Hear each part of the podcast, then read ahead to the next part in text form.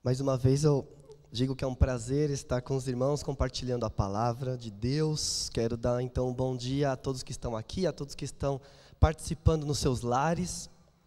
Peço perdão pela minha voz, que hoje não está das melhores, depois de muita reforma, mudança, caixas, é, a alergia pegou. Se Deus permitir, logo, logo estaremos nos recuperando plenamente. Gostaria de ler com os irmãos o capítulo 13 do livro de Gênesis. Gênesis capítulo 13.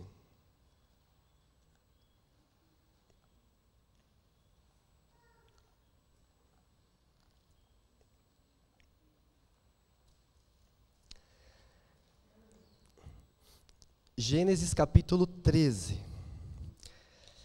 Saiu, pois, Abraão do Egito e foi para o Neguebe com sua mulher e com tudo o que possuía. E Ló foi com ele. Abraão tinha enriquecido muito, tanto em gado como em prata e ouro. Ele partiu do Neguebe em direção a Betel, indo de um lugar para o outro, até que chegou ao lugar entre Betel e Ai, onde já havia armado acampamento anteriormente, e onde pela primeira vez tinha construído um altar. Ali Abraão invocou o nome do Senhor. Ló, que acompanhava Abrão, também possuía rebanhos e tendas, e não podiam morar os dois juntos na mesma região, porque possuíam tantos bens que a terra não podia sustentá-los. Por isso, surgiu uma desavença entre os pastores de rebanho de Abrão e de Ló. Nessa época, os cananeus e os fariseus habitavam aquela terra. Então Abrão disse a Ló: Não haja desavença entre mim e você ou entre os seus pastores e os meus. Afinal, somos irmãos. Aí está a terra inteira diante de você. Vamos separar-nos. Se você for para a esquerda, irei para a direita. Se for para a direita, irei para a esquerda.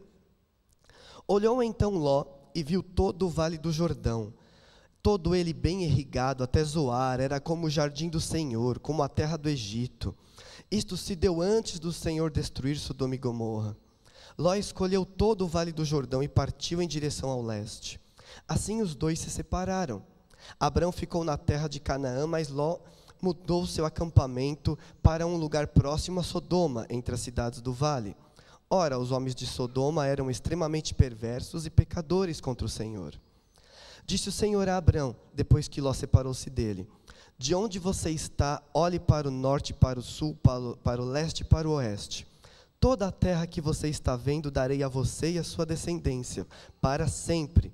Tornarei a sua descendência tão numerosa como o pó da terra. Se for possível contar o pó da terra, também se poderá contar a sua descendência. Percorra esta terra de alto a baixo, de um lado a outro, porque eu a darei a você. Então Abraão mudou seu acampamento e passou a viver próximo aos carvalhos de Manre, em Hebron, onde construiu um altar dedicado ao Senhor. Oremos. Pai, nesta manhã, nós clamamos para que o teu poder e a tua voz se manifeste. Nós clamamos, Pai, porque queremos aprender mais de ti, queremos crescer, queremos te encontrar, Senhor Deus. Por isso, fale, damos liberdade ao teu Santo Espírito para convencer as mentes e os corações. No santo nome de Jesus, amém.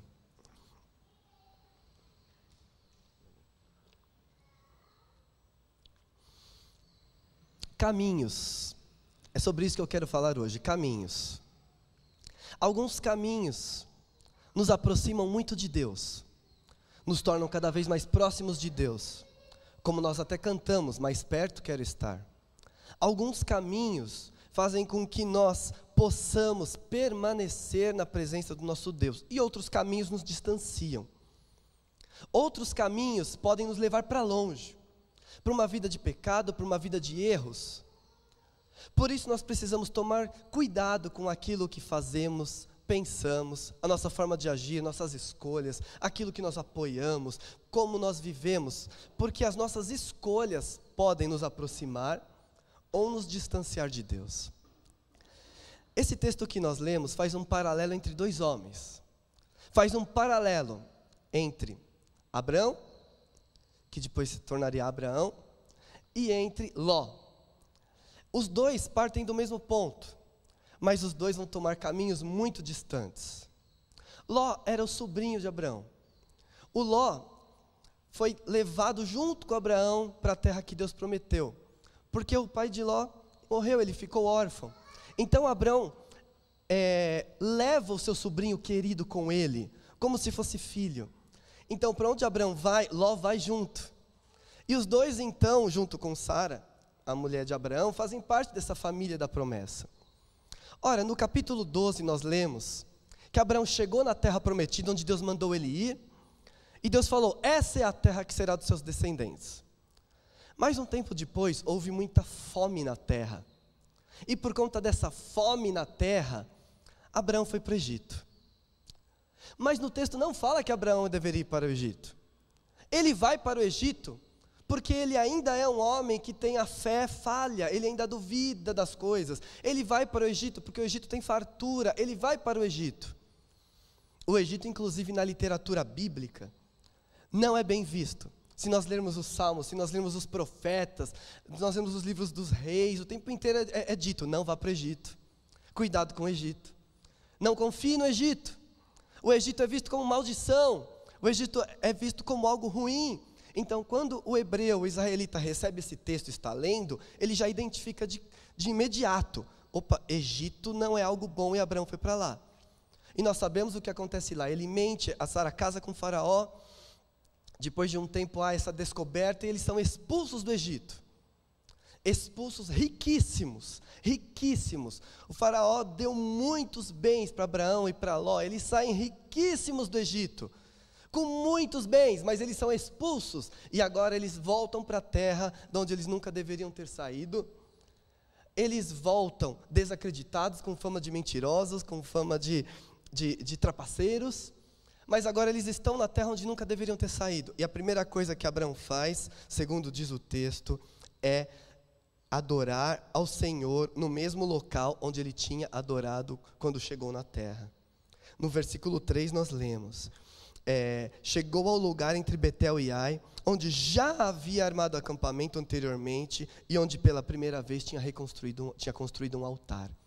Então Abraão entende que essa ida ao Egito não foi o melhor, não foi a escolha de Deus para ele. Então ele volta às origens. É quando nós erramos e nós nos arrependemos e nós buscamos as nossas origens, o nosso primeiro encontro com Deus, e Abraão faz isso, ele volta para o altar, ele volta para o seu primeiro altar, ele tem um recomeço, é uma forma de dizer: Eu estou recomeçando, eu voltei para o mesmo ponto.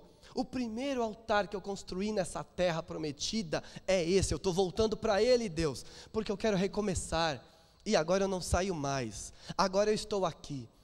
Por isso essa família então está retornando, Abraão já sabe o que é errar. Ele está retornando para o marco zero da sua experiência de fé na terra prometida.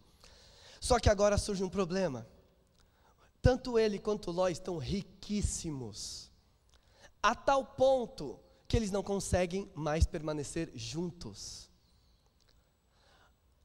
A riqueza aqui se transforma num problema, e eles vão precisar se separar, e essa separação não vai ser boa eles se separam porque os pastores começam a lutar entre si, os, os servos de um com os servos de outro. O texto fala que a terra não suporta os dois. A terra não aguenta dois homens com tanta riqueza. A terra não aguenta. Eles estão batendo cabeça. Os bens estão se misturando. Os servos estão lutando entre si. Está tendo guerra entre família. A terra não aguenta. Então Abraão é forçado a falar para ela: olha, não dá mais. Eu não quero viver na briga, eu não quero viver no conflito. Nós somos parentes, nós não podemos viver brigando. Então escolhe um lado para ir que eu vou para o outro. Eu lembro muito de muitas famílias onde os bens acabam provocando divisões, não é mesmo? O excesso de riqueza faz com que a família brigue, fique um contra o outro, disputando espaço, disputando herança. E aqui está acontecendo isso, o excesso leva eles a se separarem, uma separação que para o Ló vai ser maldita. Então Abraão fala para o Ló: olha, escolhe para onde você vai. Se você for para a direita, eu vou para a esquerda. Se for para a esquerda, eu vou para a direita. Abraão dá a, a escolha. O Ló, ao invés de falar, não, não, vamos nos separar, eu dou um jeito, vamos. Não. Ele olha, ele admira toda a terra, e ele vê que existe um vale muito lindo, um vale verde, um vale que é uma miragem ali naquela terra, que é o Vale do Jordão. É uma paisagem que não houve mais, porque depois da destruição de Sodoma e Gomorra isso tudo vai mudar. Mas é uma paisagem, ele fala que parece o jardim do Senhor. O texto está dizendo que era tão bonito que lembrava o Éden, ou que lembrava o Egito. O Ló ainda está com o Egito na cabeça. Olha, lembra o Egito, é, é, irrigado, é verde, tem pastagem, porque ele tinha muitos rebanhos, ele tinha tendas. Ele olha aquele vale e fala: é aqui que eu quero ficar, é o melhor, é o mais bonito, é o mais próspero, é aqui que eu quero ficar. Só que esse vale era o caminho para onde? Para Sodoma. Esse vale era, era lindo, próspero, riquíssimo, que terminava em Sodoma. Então, movido pela cobiça, movido pelo desejo de prosperar, movido pelo olhar e por aquilo que ele acha mais belo, ele toma a decisão e vai em direção ao vale. Já o Abraão, então, fica com a outra parte. E a outra parte é justamente a terra prometida, a terra que Deus indicou que Abraão deveria ficar. Nós percebemos então duas posturas aqui nessa intriga, nesse problema que aconteceu por conta dos bens. O Ló escolhe o mais bonito. O Abraão é generoso e deixa o outro escolher e acaba ficando onde ele deveria estar desde o início. Acaba ficando no lugar certo. Por que, que o Ló toma essa atitude? Horas, ele quer o bem para si mesmo. Ele vê um lugar bonito e ele não dá preferência para o tio. Ele quer ele ter o lugar mais bonito. Ele não dá preferência para o mais velho. Ele quer ele ir para o lugar mais bonito e mais próspero. E segundo está no texto, na tradução a gente perde isso, ele vai cada vez mais se aproximando de Sodoma. Ele vai armando tendas a cada passo que, que, ele vai andando, ele vai armando tendas. Ele não chega em Sodoma de cara, ele não vai direto para Sodoma, porque ele sabe que Sodoma é um lugar ruim de pessoas más. Ele não vai direto para Sodoma. O texto fala que ele vai armando o seu acampamento em direção a, cada vez mais perto de Sodoma. Cada vez mais próximo, ele vai armando acampamento, levanta meses depois, arma um novo acampamento, e nós sabemos que ele chega em Sodoma e vai morar em Sodoma. E lá em Sodoma, nós temos o, o símbolo do auge do pecado. Sodoma é visto como tudo aquilo que Deus despreza. E o homem de Deus, considerado justo, chamado de justo no Novo Testamento, está morando agora em Sodoma está morando naquele lugar terrível. E pelo que parece, ele vai se habituar com Sodoma. E ele vai gostar de Sodoma. Porque o texto de Gênesis diz que há uma guerra, e Sodoma perde a guerra e todo mundo é levado cativo. O Abraão resgata a cidade, resgata Ló, e ele volta a morar em Sodoma de novo. O texto bíblico fala que Deus vai destruir Sodoma. E ao fugir, a sua esposa olha para trás e se transforma numa estátua de sal. Esse olhar para trás quer dizer: eu gosto daqui. Eu gosto, o meu coração está aqui. Eu estou saindo, mas meu coração está aqui. Ele leva a família dele para dentro de Sodoma. A família dele é corrompida a tal ponto da sua esposa deixar o seu coração ali naquela cidade. E as suas filhas? Quando tudo acaba e Sodoma é destruída, eles vão para uma caverna e as suas filhas falam: O mundo acabou, não tem mais homem para nós, vamos embebedar nosso pai e ter um filho dele. As filhas dele tinham os mesmos valores de Sodoma. Será que elas realmente achavam que o mundo inteiro acabou? Ou será que é uma forma de dizer: olha, Homem para a gente era só ali, não tem mais. Acabou o nosso mundo. O que nos resta é ter um filho do nosso pai. Então Ló é descrito em Gênesis como alguém que termina a sua história de uma maneira terrível. Com uma família completamente quebrada e desestruturada. Praticando incesto. Com o filho das filhas. E é assim que surgem os povos que são inimigos de Deus, Amon e Moabe. O livro está descrevendo para o israelita: está vendo esses povos? Eles são frutos de incesto. Está vendo esses povos que cercam vocês? É daí que eles vieram. É uma forma do autor bíblico explicar o porquê que aqueles povos são tão ruins ou são tão inimigos. São filhos do Ló. E assim, a história desse homem termina na Bíblia. Um homem sem família ou com uma família quebrada, a sua mulher pereceu pelos valores de Sodoma, suas filhas estão daquele jeito, e assim termina essa história. Percebem que no começo do capítulo 13, tanto Ló como Abraão estão no mesmo ponto. Os dois estão no mesmo altar, os dois têm a mesma quantidade de bens, porque há um paralelo entre um e outro. Os dois estão com bens, os dois estão no mesmo altar, os dois são abençoados por Deus, os dois estão prosperando, os dois estão no mesmo ponto. Mas as escolhas feitas aproximaram ou afastaram. As escolhas trouxeram para mais perto de Deus ou para longe. Quando Ló vai embora e se separa, Abraão fica na terra e Deus fala: Olha para todo lado.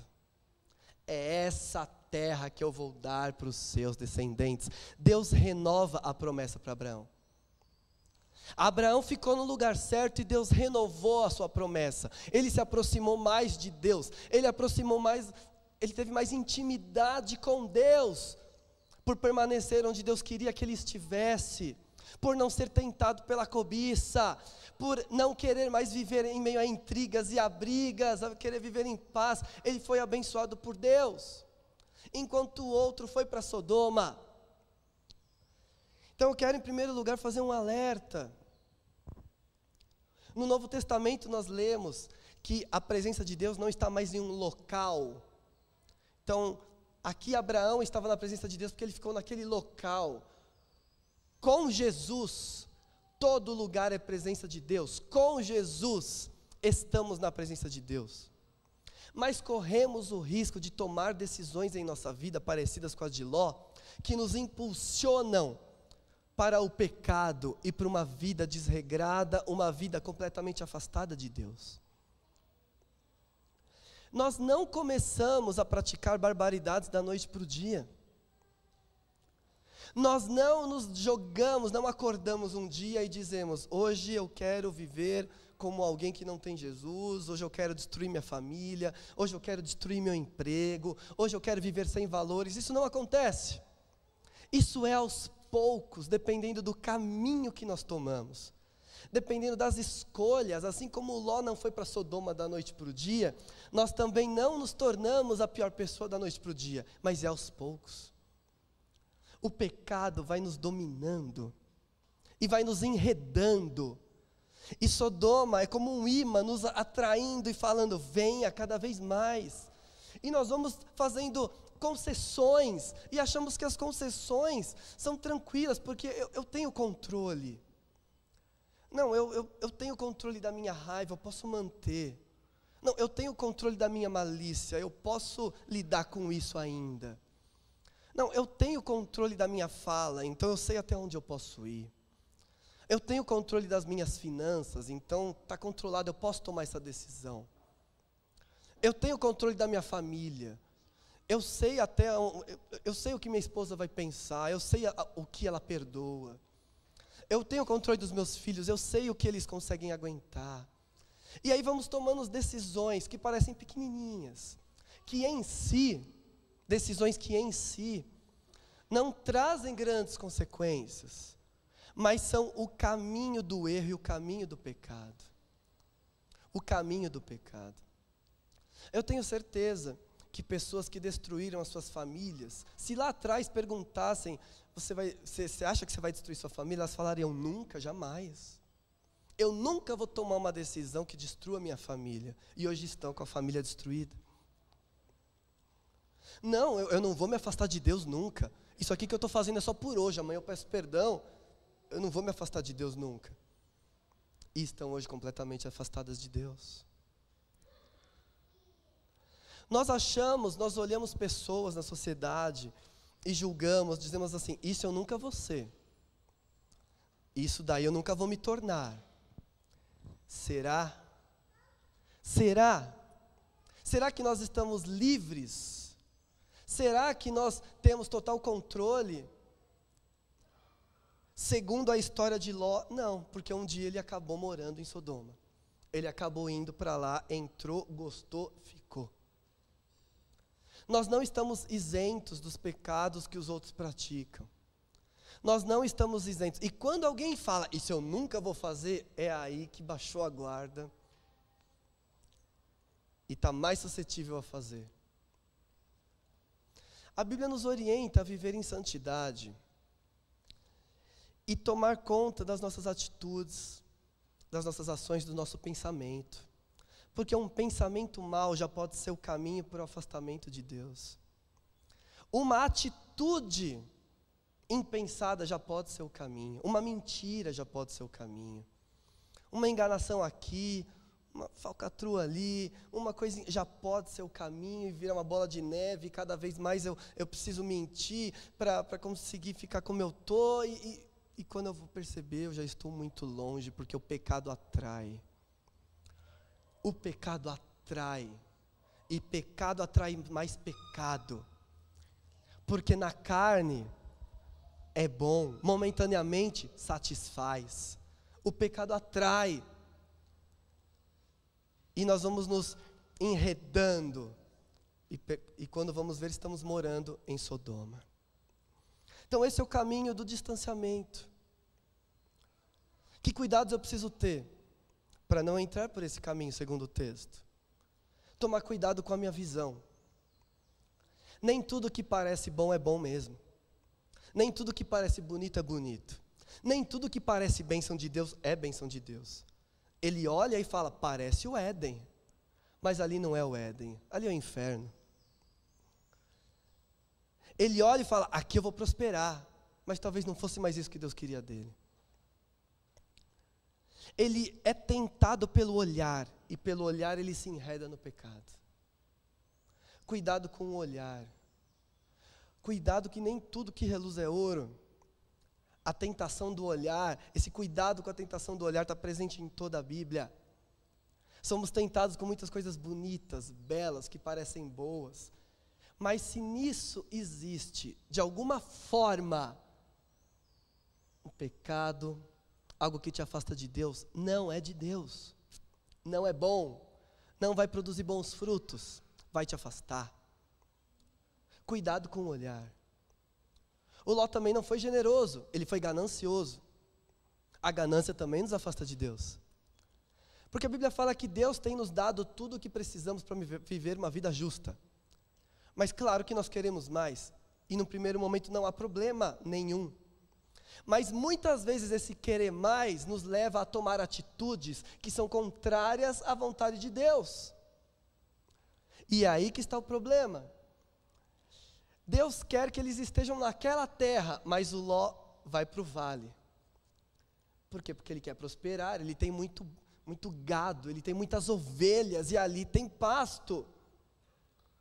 A terra rica, irrigada pelo Jordão, o olho cresce porque ele é ganancioso.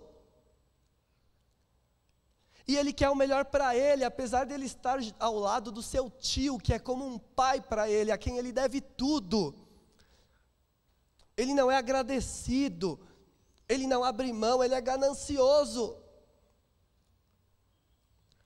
O Novo Testamento inteiro nos ensina a sermos generosos, a abrir mão, a andar outra milha, a virar a face a perdoarmos. Perdoa as nossas dívidas como nós temos perdoado. A generosidade é a marca do servo de Deus. Então, essa cobiça, esse desejo de olhar e falar: eu quero aquele. Eu estou bem aqui hoje com o meu carro, eu olho aquele, mas eu quero aquele. Mas eu quero aquela casa, mas eu quero aquilo, eu quero mais, eu quero mais. Se esse querer mais envolver quebrar a lei de Deus, se afastar de Deus, isso é maldição. Se esse querer mais de alguma forma te levar a esquecer o que Deus quer da sua vida, abandonar o seu dom, abandonar o seu talento, abandonar o seu serviço para Deus, é maldição. Por isso, cuidado com a cobiça. Muito cuidado com aquilo que nós estamos cobiçando. Esse é o caminho de Ló, é o caminho do afastamento. Mas o que eu quero frisar mesmo, e que seja o nosso caminho, é o caminho de Abraão. Um caminho que não é perfeito, porque Abraão erra e vai continuar errando. Ele foi para o Egito, mas ele volta, se arrepende e volta para o mesmo lugar. O Abraão, entre erros e acertos, vai solidificando a sua fé, até chegar no capítulo 22 e ele ofereceu o próprio filho em sacrifício. Ele vai solidificando a sua fé, porque ele permanece ao lado de Deus, porque ele não abandona mais a Deus, porque ele sabe que aquele deslize não pode ser cometido de novo, e agora ele vai ficar ali onde Deus mandou. O Abraão é generoso. Ele não aceita viver com briga. Ele poderia falar: Ah, é? Brigaram com os meus servos, então vai vocês agora e dar o troco nos servos dele e, aceitar essa briga, essa confusão. Ele não aceita isso, ele não quer viver em meio à confusão. Ó, já que está tendo problema, vamos nos separar porque nós somos família. Ele não quer viver em confusão.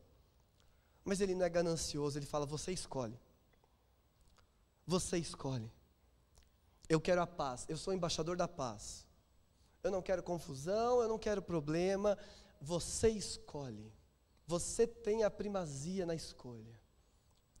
Lembra que o Novo Testamento fala que nós devemos preferir em honra uns aos outros? É isto. Então, numa disputa, eu não devo querer o melhor para mim. Em uma disputa, eu tenho que ser generoso. Porque senão eu vou viver na luta, na briga, na raiva, no, no tribunal. Generosidade. Caminho com Deus. E aí então, sem Abraão saber, sem Abraão saber o que acontecer, assim que Ló parte, Deus aparece novamente e fala: Essa é a terra. E Deus faz novamente uma promessa. Querendo dizer, eu renovo a minha promessa. Você é, nova, você é meu. Eu renovo a minha promessa e você está comigo. Estamos debaixo da promessa de Deus, estamos debaixo da graça de Deus e estamos na presença dEle. Se nós somos pessoas que espelham esse caráter de Deus, se nós formos generosos, se nós obedecermos a Ele, se nós confiarmos na Sua palavra, se nós não aceitarmos viver pela ganância, pelo olhar nós seremos servos debaixo da vontade de Deus, debaixo da bênção de Deus. São caminhos que nós podemos escolher. E caminhos que são nos colocados o tempo todo, a cada escolha, cada decisão, cada situação, cada planejamento, esses caminhos aparecem. Você vai pelo mais bonito ou você vai pelo de Deus? Você vai pelo olhar ou vai pela fé? Você vai pelo seu olhar humano ou pela fé? Você vai pela cobiça ou pela generosidade? Por onde você vai? Por onde você vai caminhar? E o resultado é estar debaixo da bênção de Deus e ser o pai de toda a nação ou ser aquele que termina a vida em Sodoma, destruído, sem nada, acabado. A Bíblia apresenta opções, e isso é liberdade. Nós temos todo dia a opção de viver com Deus. A es escolher Jesus é algo diário. Não apenas naquele dia que você levantou a mão. Escolher Jesus é todo dia. É quando você fala, eu quero estar com Jesus, eu quero obedecer, eu quero servir, eu quero imitar, eu quero seguir.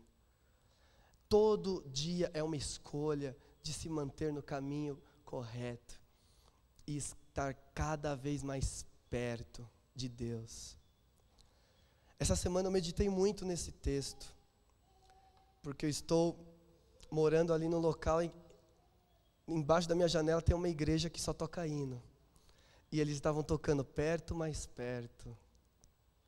Perto, mais perto. Meu Deus, quero ficar perto, mais perto. E eu fiquei pensando nisso, perto, mais perto. Será que as minhas atitudes estão me levando para perto? Ou eu apenas canto isso, mas na verdade eu estou bem longe? Estou morando em Sodoma, mas venho na igreja e canto perto, mais perto. Será que eu estou mais perto e mais perto? Te convido a fazer uma oração. Fecha seus olhos.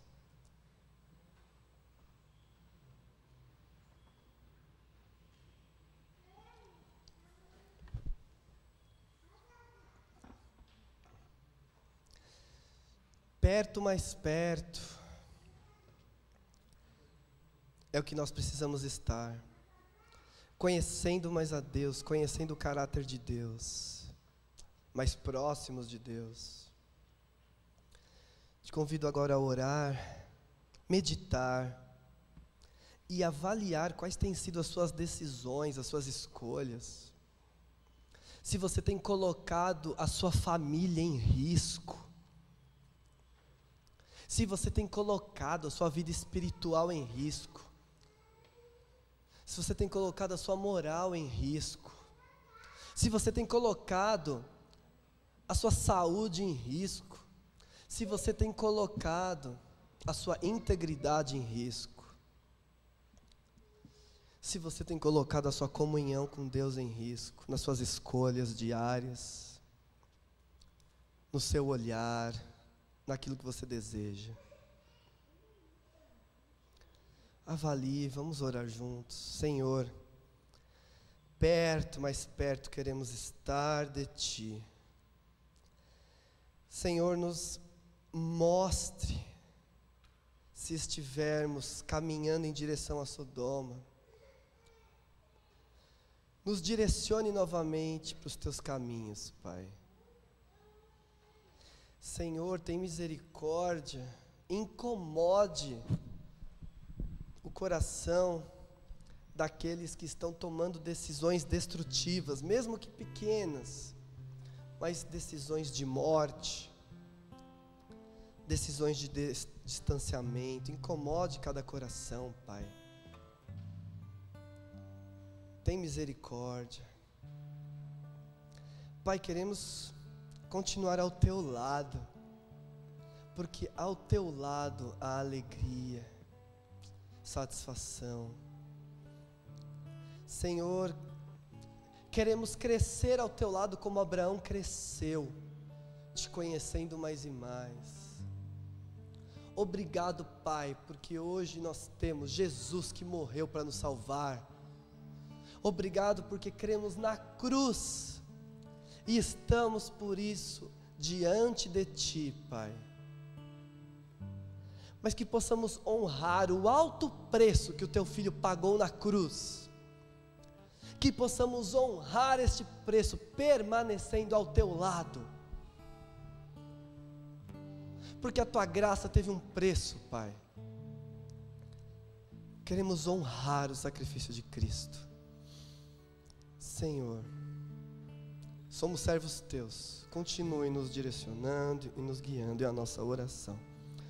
No nome santo de Jesus. Amém.